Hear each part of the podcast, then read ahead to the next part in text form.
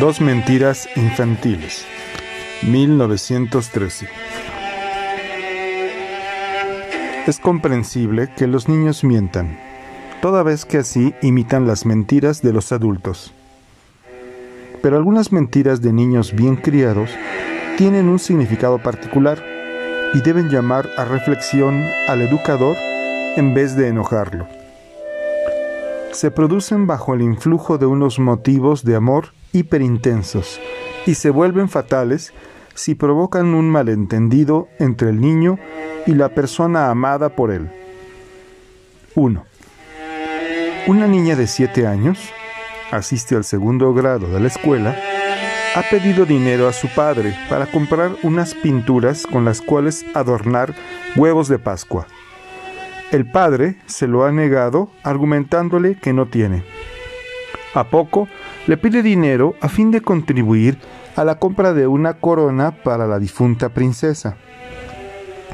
Cada uno de los escolares debe aportar 50 pefin. El padre le da 10 marcos. Ella hace su aporte. Deja sobre su escritorio del padre 9 marcos y con los 50 pefin restantes se compra unas pinturas que esconde en el armario de los juguetes. En la mesa familiar, el padre, enojado, pregunta qué ha hecho con los 50 pefin faltantes. Si acaso no se compró pinturas con ellos.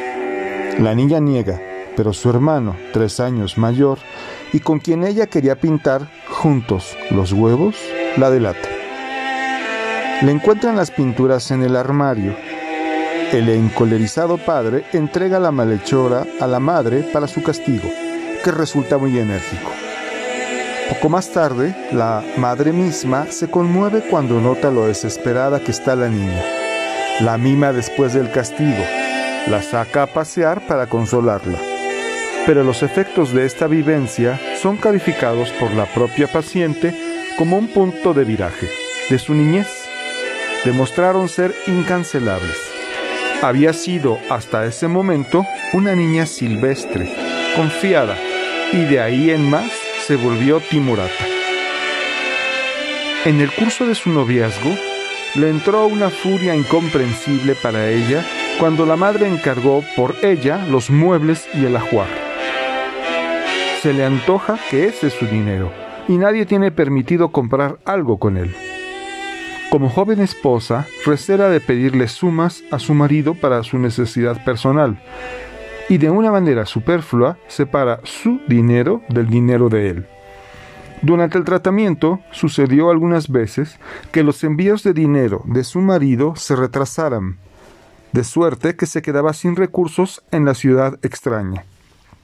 Habiéndomelo referido en cierta ocasión, quise comprometerla, para el caso de repetirse esta situación, a que tomara de mí prestada la pequeña suma que entre tanto le hiciera falta. Así lo prometió, pero en su siguiente apuro de dinero no cumplió su promesa y prefirió empeñar sus alhajas. Declara serle imposible tomar dinero alguno de mí. La apropiación de los 50 fenin en la infancia tuvo un significado que el padre no pudo vislumbrar. Poco antes de que empezara a ir a la escuela, ella había significado un singular dramita con dinero. Una vecina amiga de la familia la había enviado con una pequeña suma, como acompañante del hijito de ella, más pequeño aún, para adquirir algo en una tienda. Por ser la mayor, traía ella a casa el vuelto del dinero tras hacer la compra. Pero al toparse por la calle con la sirvienta de esa vecina, arrojó el dinero sobre la calzada.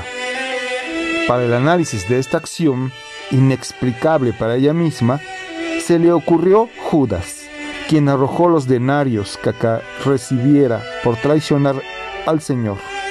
Declara ser seguro que ya antes de ir a la escuela estaba familiarizada con la historia de la pasión. Pero, ¿hasta dónde tenía derecho a identificarse con Judas? A la edad de tres años y medio, tenía una niñera a quien se apegó mucho. Esta muchacha entró en vínculos eróticos con un médico, cuyo consultorio visitaba con la niña. Parece que por esa época, esta fue testigo de diversos procesos sexuales. No es seguro si vio que el médico diera dinero a la muchacha.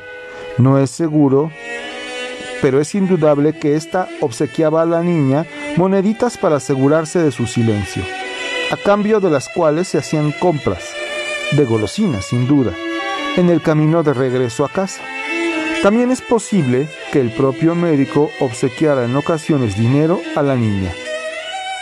A pesar de ello, ésta, por celos, delató a su niñera ante la madre. Jugaba de manera tan llamativa con los centavos que traía a casa, que la madre no pudo menos que preguntarle, ¿quién te ha dado ese dinero? La niñera fue despedida. Tomar dinero de alguien había tenido entonces para ella tempranamente el significado de la entrega corporal, del vínculo de amor, y tomar dinero del padre poseía el valor de una declaración de amor. La fantasía de ser el padre, su amado, era tan seductora que el deseo infantil de poseer las pinturas para los huevos de Pascua fácilmente se abrió paso, con el auxilio de aquella, contra la prohibición. Ahora bien, confesar la apropiación del dinero no podía.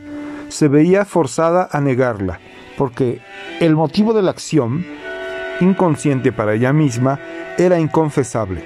La reprimenda del padre era, por consiguiente, un rechazo de la ternura a él ofrecida, un desdén.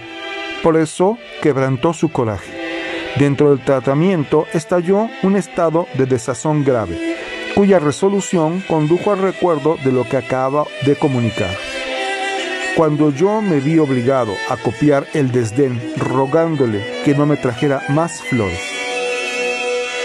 Para el psicoanalista, apenas si hace falta destacar que en esta pequeña vivencia de la niña se tiene uno de aquellos casos, frecuentísimos, de continuación del previo erotismo anal en la posterior vida amorosa. También proviene de esta misma fuente el placer de pintar los huevos de colores. 2.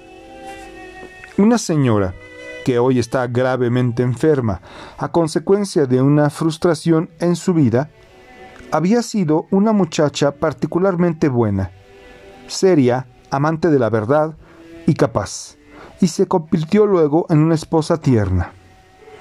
Sin embargo, antes de todo ello, en los primeros años de su vida, fue una niña caprichosa y descontentadiza, y mientras variaba con bastante rapidez hacia una bondad y escrupulosidad excesivas, ocurrieron cosas, estando todavía en la escuela primaria, que en la época de su enfermedad la llevaron a hacerse graves reproches, y que juzgó como unas pruebas de radical corrupción. Su recuerdo le decía que en ese tiempo a menudo se jactaba y mentía. Una vez, camino a la escuela, una compañera se ufanó. Ayer a mediodía tuvimos hielo. Ella replicó, va, hielo nosotros tenemos todos los días. En realidad, no entendió qué significaba tener hielo para el almuerzo. Solo conocía el hielo en grandes bloques, como lo transportaban en los carros pero supuso que tenía que ser algo muy digno y por eso no quiso quedarse atrás de su compañera. Otra vez, cuando tenía 10 años, en la clase de dibujo le dieron la tarea de trazar un círculo a pulso, pero se sirvió para ello del compás. Le fue muy fácil, produjo un círculo perfecto y, triunfante, mostró su logro a su vecina de banco. El maestro se acercaba, oyó la jactancia, descubrió las marcas del compás en el círculo y puso en entredicho a la niña. Pero ésta negó con obstinación. Ninguna prueba obtuvo su confesión y se refugió en desafiante mudez. El maestro trató el asunto con el padre y ambos, movidos por la habitual bondad de la niña, convinieron en que la falta no le trajera ulteriores consecuencias. Las dos mentiras de la niña estaban motivadas por el mismo complejo, Siendo la mayor de cinco hermanitos, la pequeña desarrolló desde temprano una dependencia de intensidad no común respecto de su padre, en la cual después, en sus años maduros, estaba destinada a encallar su dicha en la vida. Ahora bien, pronto hubo de descubrir que el Padre amado no poseía toda la grandeza que ella estaba presta a atribuirle. Tenía que luchar con dificultades de dinero. No era tan poderoso ni tan noble como ella había creído, pero no pudo admitir esa deficiencia de su ideal.